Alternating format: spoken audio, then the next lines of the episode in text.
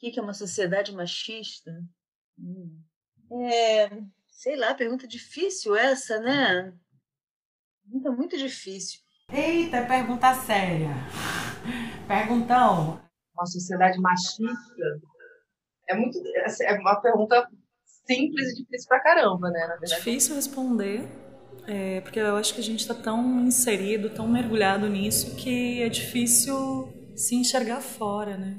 Sempre um homem vai poder mais um, do que uma mulher ou do que corpos que performam feminilidade. Olha, eu não, eu não sei dizer o que é uma sociedade não machista, porque para bem da verdade não creio que ela exista.